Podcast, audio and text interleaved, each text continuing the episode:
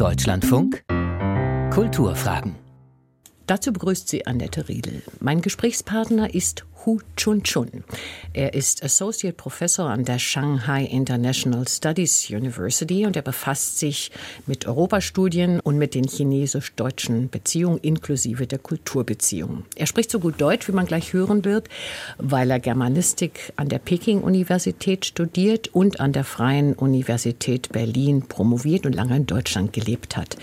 Dafür, dass es zu diesem Gespräch kommen konnte, da bedanke ich mich bei der Europäischen Akademie Berlin und der Mercator Stiftung. Erst einmal guten Tag, Hu Chun Chun. Guten Tag, ich fühle mich geehrt, mit Ihnen äh, zu sprechen, also über alle möglichen Themen. Das ist ein wunderbares Stichwort für den Einstieg in dieses Gespräch. Wenn wir hier miteinander reden, mhm. gibt es da für Sie irgendwelche Themen, wo Sie vorsichtig sein müssen, wo Sie möglicherweise sich Ärger einfangen, wenn Sie in der Öffentlichkeit bestimmte Dinge sagen? Ich verstehe mich als äh, Wissenschaftler, also für mich gibt es keine Tabus. Also nur, ich bin mir nicht so sicher, ob ich kompetent genug bin, um alle Ihre Fragen zu beantworten. Reden wir über die Konfuzius-Institute. Das liegt nahe, wenn wir miteinander reden, weil Sie von 2007 bis 2013 einer der Direktoren vom Konfuzius-Institut in Hannover waren.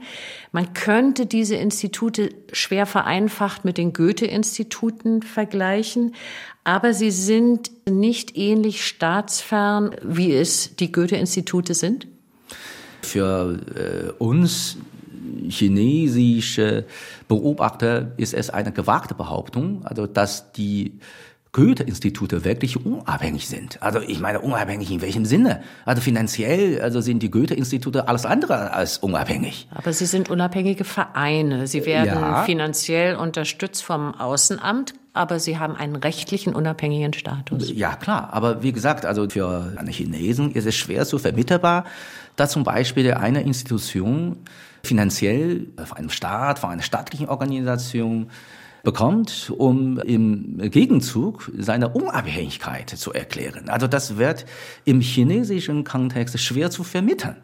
Also damit Sie mich nicht falsch verstanden haben. Also ich möchte nicht behaupten, dass die Goethe-Institute alle nicht unabhängig seien, sondern ich spreche von der Vermittlung dieser Rolle im chinesischen Kontext.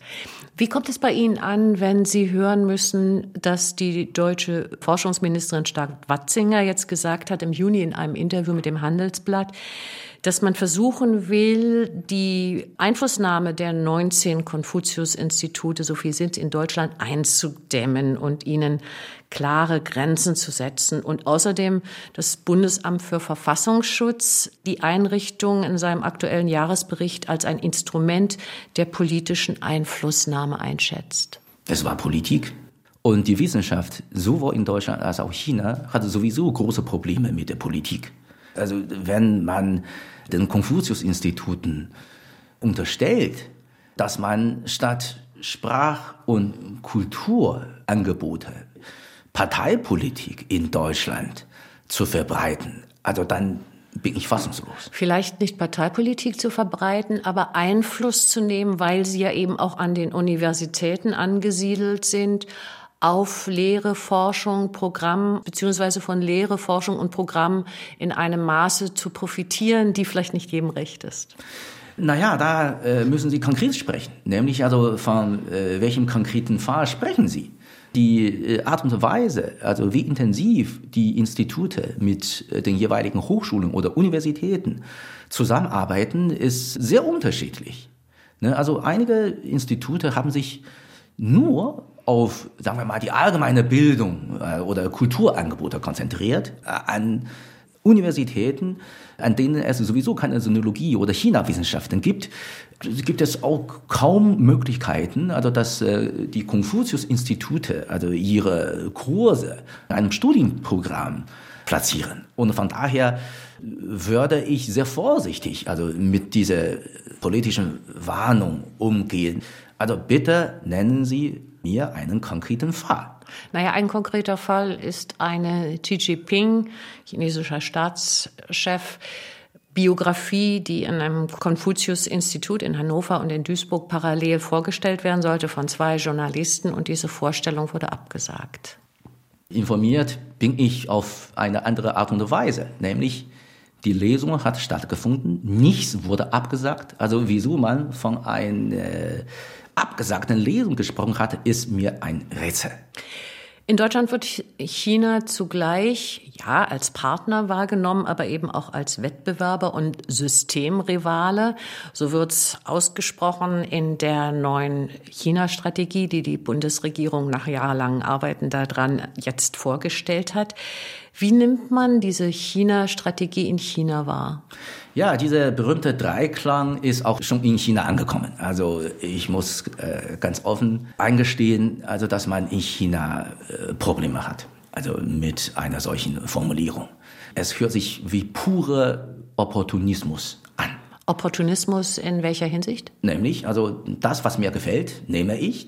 Das, was mir nicht gefällt, das schließe ich aus aber dass es Elemente gibt, wo man partnerschaftlich miteinander arbeitet und wo es auf der anderen Seite Elemente der Rivalität gibt, das sieht man doch auch in China. Und dann haben wir ein kleines Problem, nämlich wenn äh, die eine Seite, also diese Rivalität definiert, wie kann man von der anderen Seite erwarten, dass die gleiche Definition auch angewendet wird?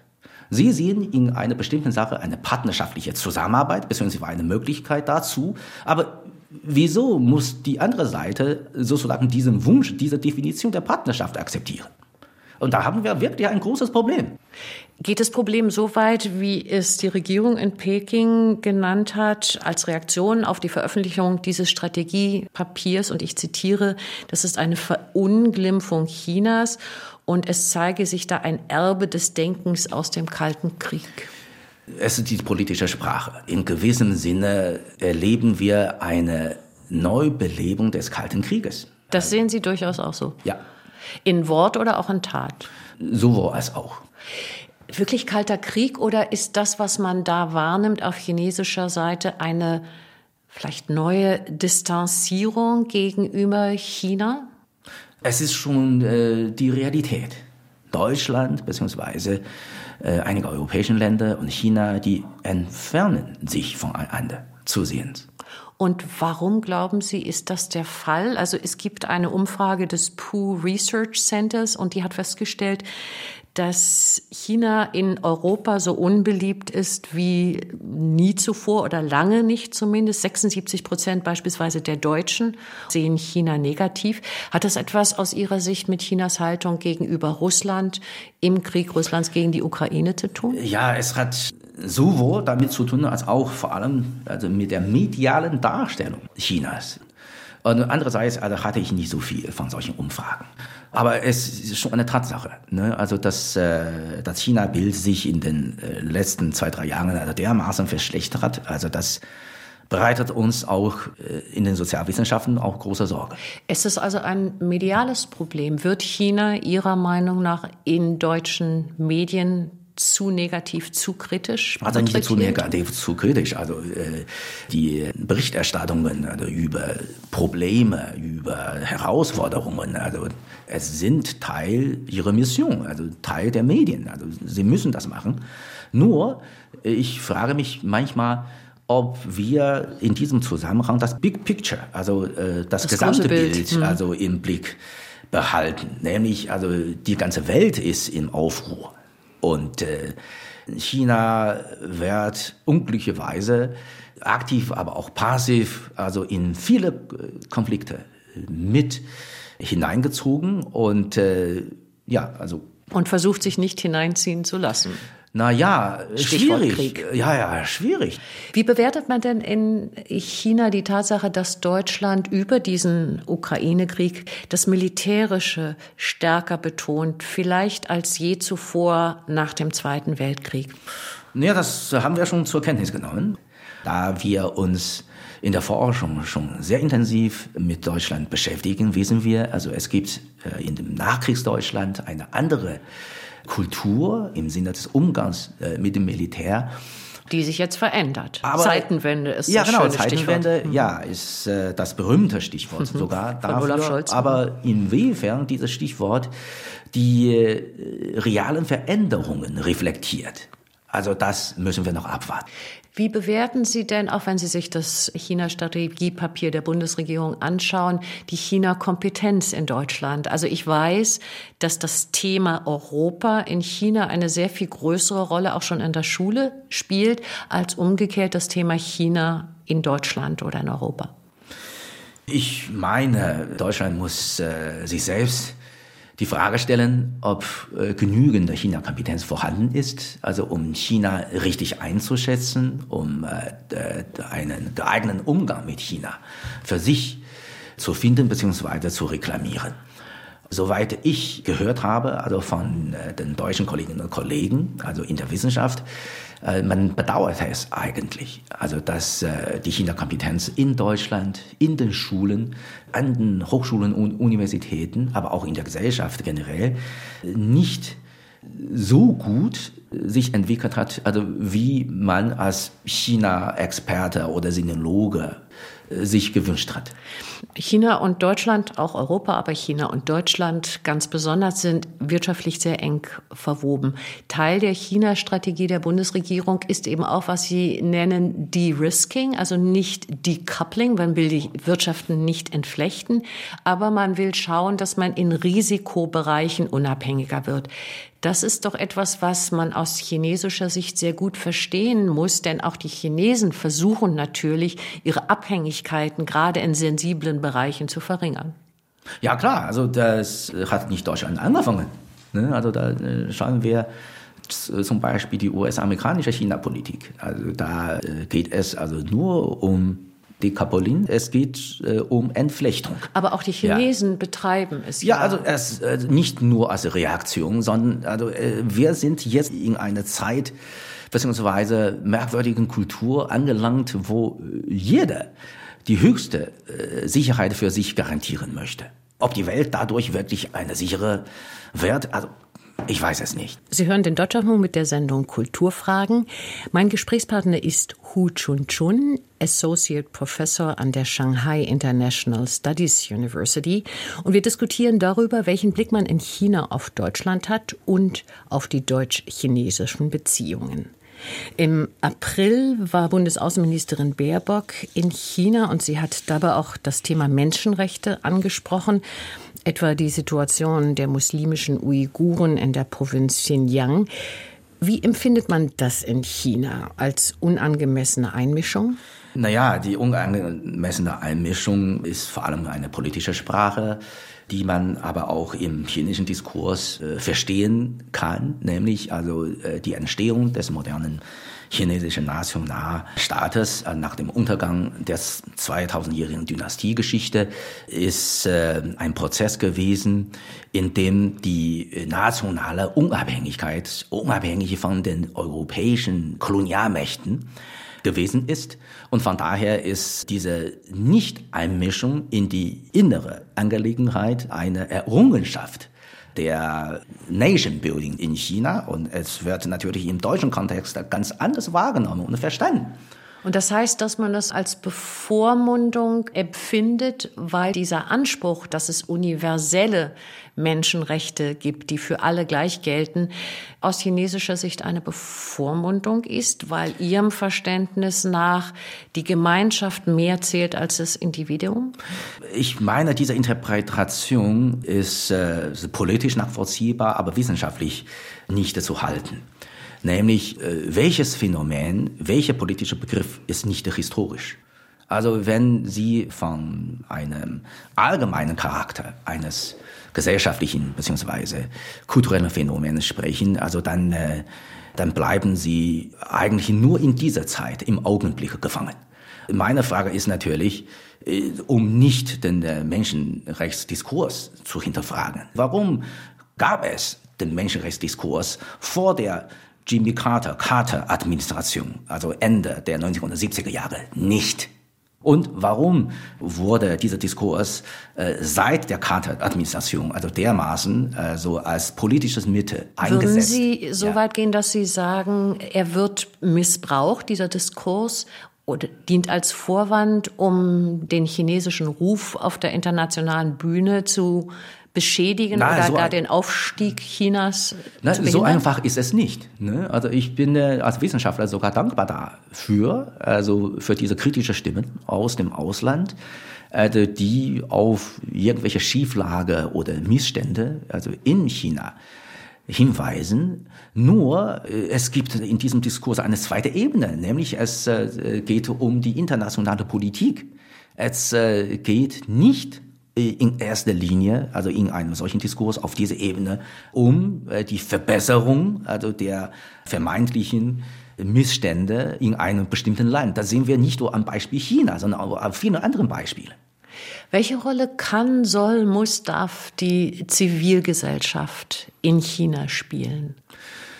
Oh ja, das ist eine schwierige Frage. Schwierig in dem Sinne, weil äh, schon vor 100 Jahren, also in der Umgangsphase von der Dynastie zur Republik, hat ein berühmter Intellektueller in China, Liang Qichao, schon auf die Schwäche der chinesischen Kultur hingewiesen, nämlich wir haben zwar einen Staat, aber uns fehlt eine Gesellschaft.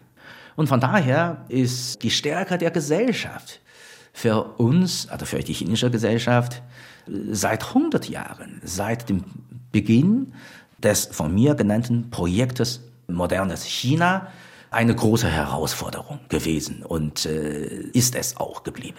Die Zivilgesellschaft verändert sich ja. Es gibt sie offenbar nur in Ansätzen, wenn ich sie richtig verstehe, aber sie entsteht nicht zuletzt auch mit größerer Prosperität, mit größerer Bildung. Es gibt zunehmend junge Chinesen, die im Ausland studieren. Es gibt zunehmend Europäer oder auch Amerikaner, die in China studieren. Das führt zu Kontakten. Ich frage mich, ob das der politischen Führung immer recht ist, dass es diese Kontakte gibt, weil es natürlich in China auch die Ansprüche an Gesellschaft, an Freiheit, verändert, beeinflusst? Die Frage ist sehr komplex, also eventuell auch falsch gestellt. Denken wir vielleicht gemeinsam ein bisschen zurück an den Anfang der Reformjahre in China, nämlich Ende der 1970er Jahre. Und damals hat China abertausende junge, bildungshungrige Studentinnen und Studenten in die USA geschickt.